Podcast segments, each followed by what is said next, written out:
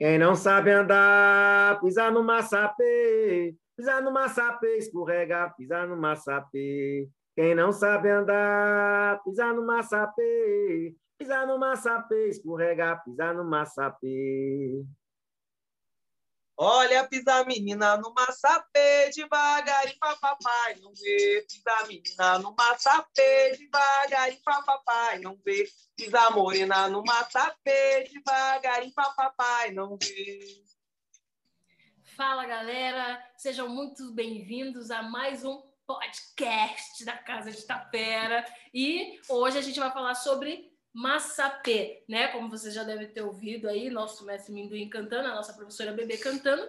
E para quem não sabe o que, que é massapê, massapê é um tipo de barro, de barro molhado, né? E eu vou contar um segredo para vocês. Esse, eu também não sei o que, que é massapê. Essa resposta que eu dei é o que a gente vê pela internet, né? Mas tem muito, muitas coisas por trás disso também que a gente vai descobrir agora com o nosso professor Ricardo Mesquita. Bom, eu acredito que a única pessoa dentre nós aqui que tem propriedade para falar de massapê é Minduim, né? Porque quando eu, quando eu cheguei aqui em São Paulo já era tudo no concreto, já não tinha mais a, a coisa. Então o Minduim deve ter visto muito, deve ter participado muito, mas a grosso modo, o massapê é, na real, aquele, aquele barro molhado, e o Minduim vai explicar que a galera usava muito para cobrir casa, cobrir telha. É, olha, eu, eu também, eu já eu sou novinha, gente. Eu, eu sempre vi só cimento mesmo aqui né? Mas em uma das viagens que eu fiz para o Maranhão com meu pai, eu tive a chance de ver essas casas, né? Que o Mesquita acabou de comentar. Né? Então, em um lado da cidade, minha família é de São Luís do Maranhão, no lado da cidade era tudo moderno, tudo piso, tudo azulejado, bonito, e do outro lado é, é, ainda né, essas casinhas de barro, né, essas casas cobertas de palha, aquele terreno de futebol todo de terra, eu nunca tinha visto, foi a primeira vez, achei incrível.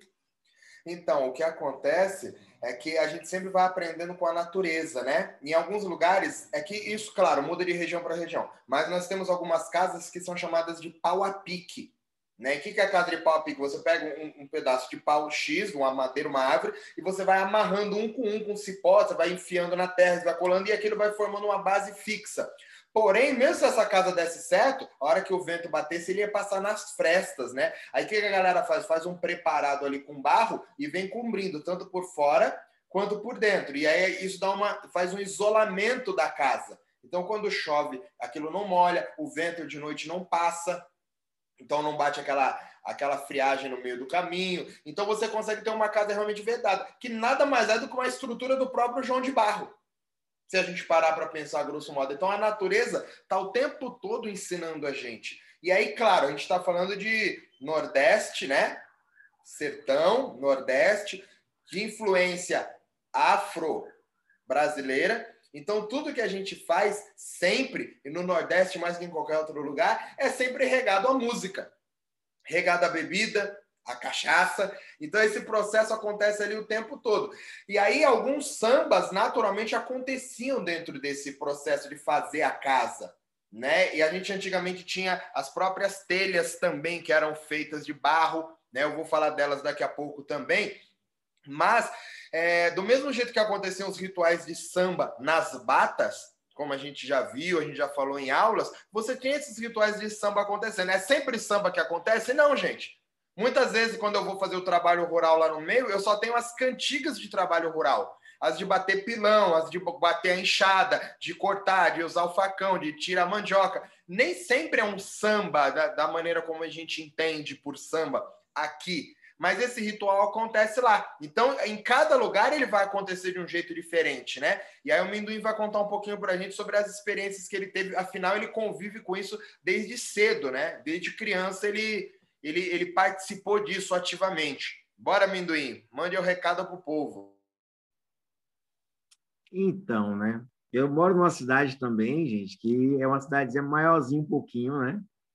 Não é uma cidade onde você encontra muito isso, mas é, nas férias a gente sempre ia para um lugarzinho menor ainda do que a gente já, já mora, né? Então a gente ia para algumas fazendas, para algumas, algumas questões. E eu lembro é, de uma, uma certa feita que a gente foi para uma fazenda, é, no cacaueiro tem muito disso, né? Na, nas fazendas de cacau tem muito dessa, dessas casas de, de, de, de taipa ou massa, ou, ou uh, eu esqueci o nome, tem um outro nome que eles falavam, que, é, que nada mais é o que o Mesquita falou, né? Eles fazem, botam alguns, alguns morõezinhos mais, mais largos e depois eles vêm com, com, com galhos menores e vai fazendo um trançado até fechar o local todo certinho, bonitinho, e depois eles pisam o barro, e desse pisar o barro, eles vão fazendo esse, esse, esse processo né, de, de ir colocando essa, esse barro nessa casa, até eles completarem todo o processo. Reza a lenda que a menina que pisava o barro entregava mais barro ao homem que ela gostava. Então, assim, o processo ia acontecendo e a menina aproveitava daquele momento para ela já fazer, né, um caminhozinho do casamento dela. Então, assim, isso é uma reza a lenda que era assim que funcionava na roça. É, e nesse processo, o samba ia comer no centro. No meu caso, eu já cheguei a ver, eu acho que uma construção de umas duas ou três casinhas dessa. E só que nesse local específico que eu, que eu fui, foi numa fazenda em Tororó, uma delas, na fazenda do, amigo, do pai do amigo meu, e nas outras, é, nessa de Tororó não tinha nada, eles ficavam ali, burbulho, cada um cantando sua musiquinha. Mas nas outras duas que eu fui, eles cantavam ciranda de roda, né? Eles não cantavam o samba em si. Nesses locais eles cantavam a ciranda de roda ou música de trabalho que eles ficam fazendo, né? Mas especificamente nessa época eu lembro de ter ouvido algumas músicas de, de ciranda de roda. E isso ficou gravado na minha mente. Isso é uma das realidades, uma das formas né, de fazer é, essa casa de uma forma barata. Né? Você vai que, pegar uma árvore que tenha muito galho e você vai trançar esse galho e o barro você encontra no chão. No mais que isso aí é o quê? É cobrir e o cal, o velho cal que, você, que as pessoas pintam a parede, né? até porque o cal afasta bicho é, inseto, essas coisas, né?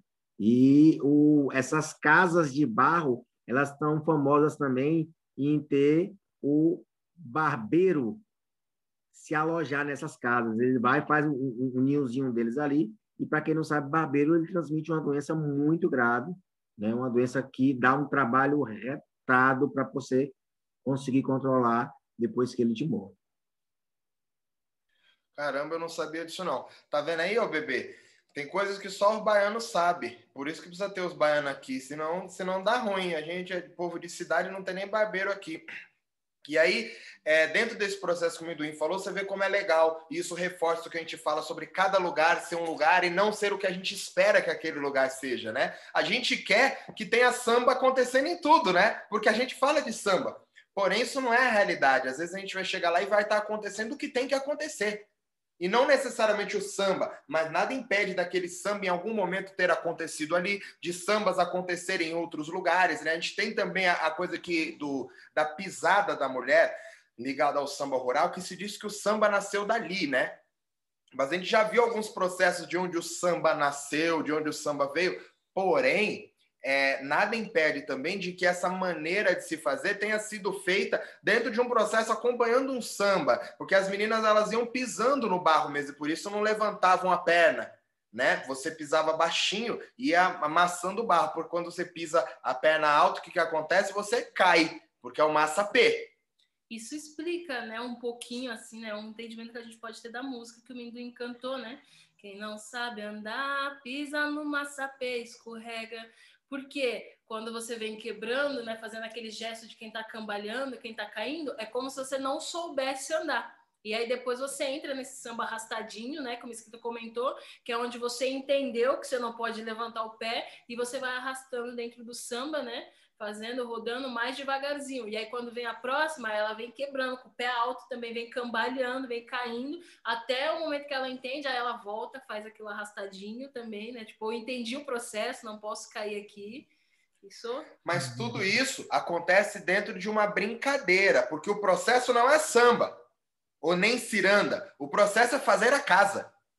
Só que enquanto eu faço a casa, eu me divirto. Isso pode ser com samba, e obviamente, por no caso do Maranhão, onde tem um tambor de crioula, esse processo deve acontecer também no tambor de crioula, com, ou com músicas do tambor de crioula, mas não com o tambor. Então passa a ser um processo que eu pego aquele elemento do samba e trago para aquele momento para brincar. Igual a gente, por exemplo, a gente vai fazer qualquer coisa. Hoje a gente canta samba, a gente canta capoeira. Não quer dizer que aquilo seja uma capoeira. Quantas vezes você não viu a nego fazendo qualquer outra coisa? Você, sei lá, é, a gente vai macetar, quebrar parede, por exemplo, uma reforma em casa. Você está cantando música de capoeira. Porque é a sua realidade, é aquilo que te faz feliz. Então você pega aquilo que te faz feliz e traz à tona naquele momento de algo que, que você está fazendo algo trabalhoso. Então, naturalmente, essas coisas estão todas ligadas dentro desse processo, né? E essa coisa da, da mulher levar mais barro pro cara que ela gosta faz muito, faz muito sentido. Porque hoje em dia, as tá aí Bebê, Chayane, né, que, que mostram isso pra gente aí, as meninas são mais saidinhas, né? Dizendo. Ah, não? Que é? Foi? Não, não é. sei, só, foi só um comentário. Depende do ponto de vista, né? Certo. Então, antigamente, esse processo era muito mais forte de repressão, né, com relação a, a, como a mulher se coloca na sociedade. Então era tudo muito mais contido, tanto para o homem quanto para a mulher. Tudo era mais contido, né? Você não saía na rua de mão dada com uma mulher, por exemplo, a tá, tá namorando. Não tem isso aí. Você não pegava nem na mão. Então a sociedade era muito mais comedida, apesar de outros problemas terem outros problemas. Esse problema de, de, de, dessa coisa, dessa promiscuidade mais solta, a gente não tinha na época. Ela trazia outros problemas, eu concordo, mas eu nem estou falando sobre ser certo e ser errado, eu só brinquei ali, porém, isso é uma realidade. Antigamente você não saía de mão dada com ninguém, você não saía de mão dada nem com a sua mulher. Você pode pegar pelos, pelos mais antigos aí, que até hoje os mais antigos saem andando e a mulher vem atrás, se quiser. Eu não estou falando que eu concordo, falando, mas isso é assim. Estou mentindo, Minduim, que no Nordeste esse processo acontece até hoje com a, com a galera mais velha? É, né? Onde, onde tem a, galera mais velha, tem um, um uma, uma vivência né? mais, mais antiga. A gente ainda encontra em algumas cidadezinhas que vocês chegam que a, a maior parte da, da, da, população é mais antiga, por exemplo.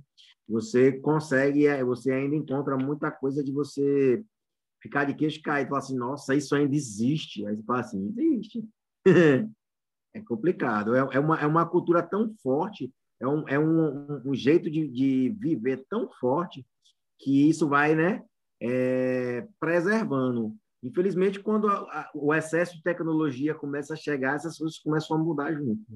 Sim. Lembrando, hein, gente, deixando claro, eu não estou falando que eu concordo nem nada disso. Eu estou contando historicamente como a sociedade funcionava para a gente poder entender alguns pontos.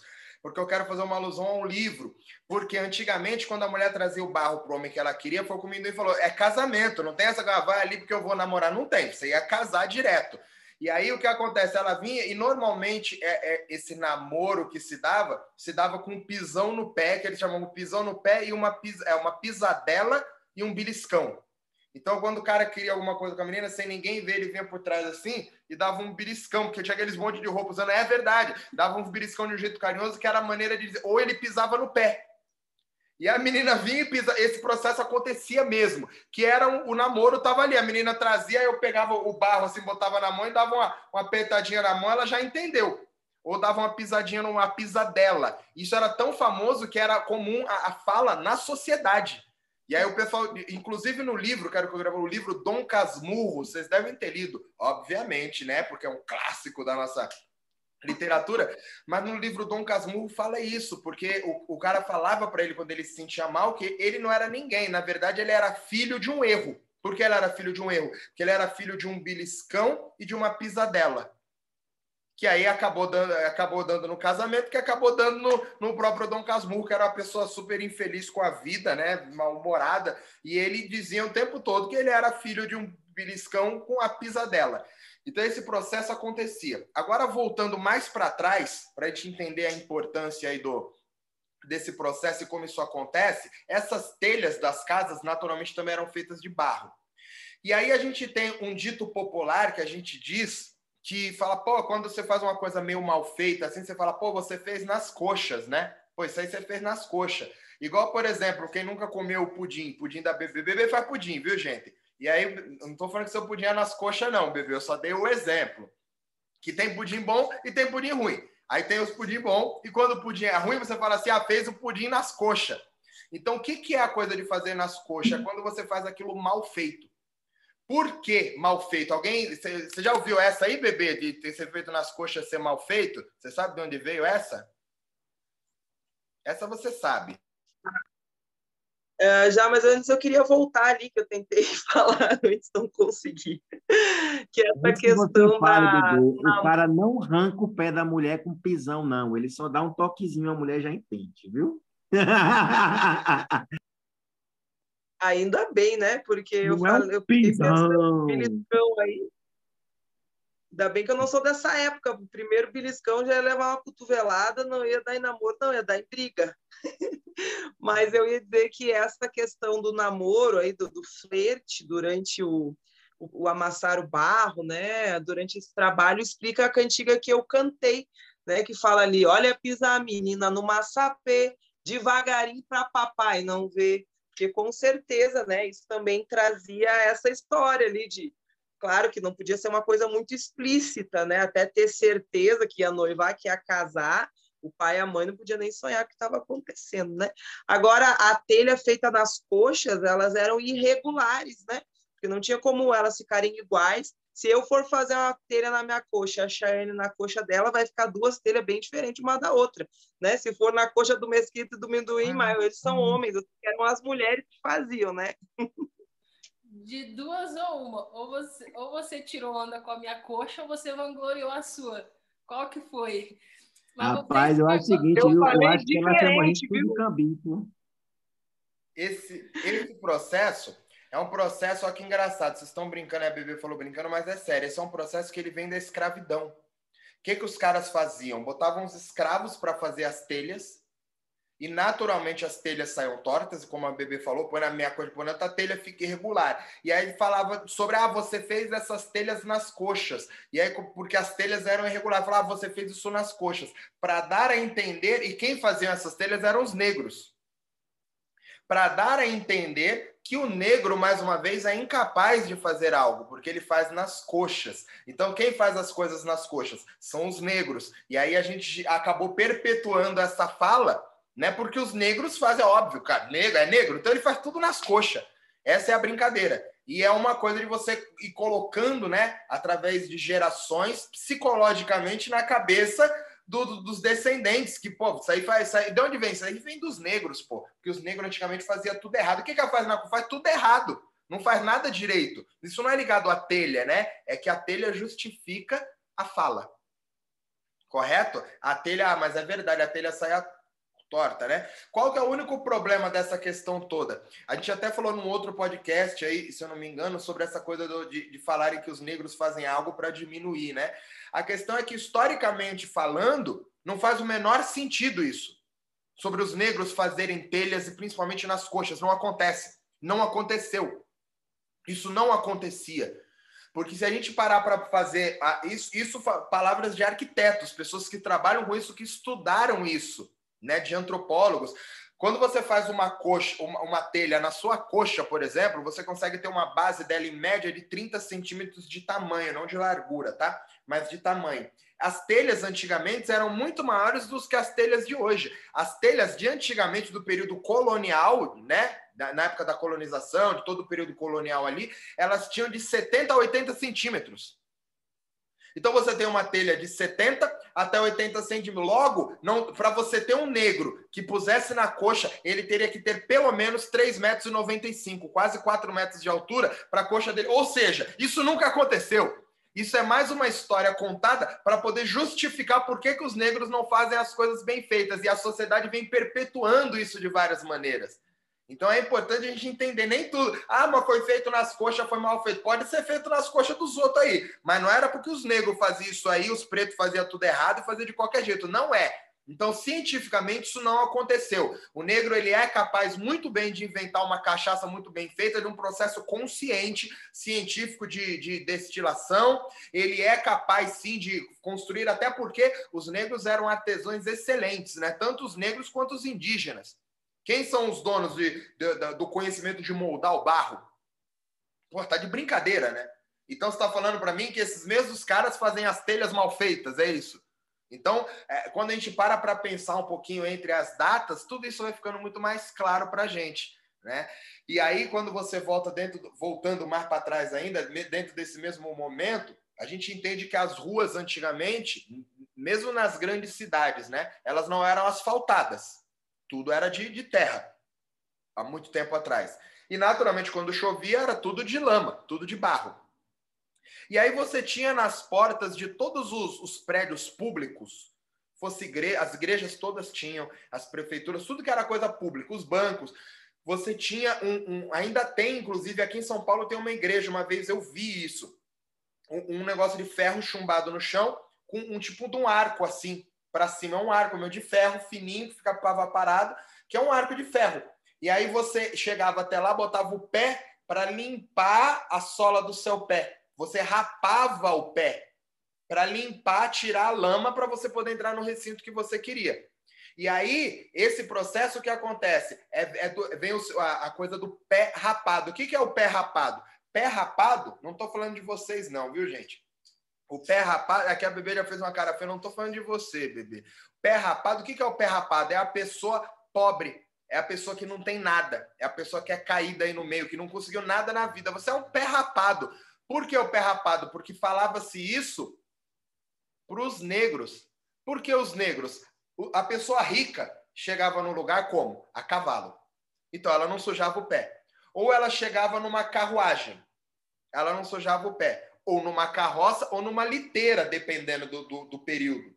Então ela não sujava o pé. Quem sujava o pé? As pessoas estavam carregando ela. Então as pessoas pobres, quando vinham, elas tinham que rapar o pé para entrar. Então você é pobre. Mas a expressão vem desses, dessas próprias pessoas que vinham descalças. E quem andava descalço na época da escravidão? Os escravizados. Inclusive, o sapato era um sinônimo de liberdade. Então, eles iam com os pés descalços e limpavam os pés para poder entrar. Então, quem é o pé rapado? O pé rapado é o negro. Por quê? Porque o pé rapado é o cara que não tem dinheiro para andar com, entrar com o pé limpo. Então, o negro, o que, que o negro é? O negro é pé rapado. Colocaram até um lugarzinho lá para o negro poder limpar o pé. Então, esse processo vai acontecendo de diversas maneiras e a gente vai repetindo isso. Eu estou falando isso agora porque a gente estava falando do barro já, né? Então, é a coisa do massapê, do barro. Então, essa coisa do, do barro está muito mais associada a gente culturalmente e socialmente desde a época da, da colonização. De quando os escravizados chegaram aqui, a primeira data que eu falei, em 1525, né? É, é, isso? 1525 foi o primeiro navio negreiro. Então, desde essa época já era colocado aí que o, o negro não serve para nada, você é um pé rapado, você faz tudo nas coxas, você, quando inventa alguma coisa, você faz porque você é preguiçoso, não gosta de trabalhar e você tem que estar tá bêbado, alegre para poder fazer alguma coisa. O tempo todo eles vão colocando essa informação na nossa cabeça. Então, quando a gente entende esses processos, tudo vai fazendo mais sentido. O que, vocês acham disso, hein, ô bebê? O importante, o importante de nós termos e ganharmos essa consciência, né? Alguns termos eu mesma não sabia. É a partir do momento que nós tomarmos consciência disso, quem está ouvindo agora que nunca tenha ouvido, por exemplo, é parar de usar determinadas expressões, né? Porque se elas reforçam esse tipo de situação que aconteceu, né? Essa, essa história horrorosa que nós tivemos aí por mais de 300 anos, que foi a escravidão, é legal a gente conhecer para não perpetuar mais, para não falar mais, né? Quando a pessoa ignora, muitas vezes vai passando para frente, mas a partir do momento que a gente toma consciência, estuda, entende, passa a, a não jogar lá para as próximas gerações esse tipo de, de fala, né, de dito, como se fosse um dito popular aí, só que na verdade diminuindo toda a história de um povo, né? Muito bacana o assunto de hoje, gostei, hein? Show de bola. Agora eu tenho uma outra dúvida, né? A gente falou sobre o Pisa no Massapê, né?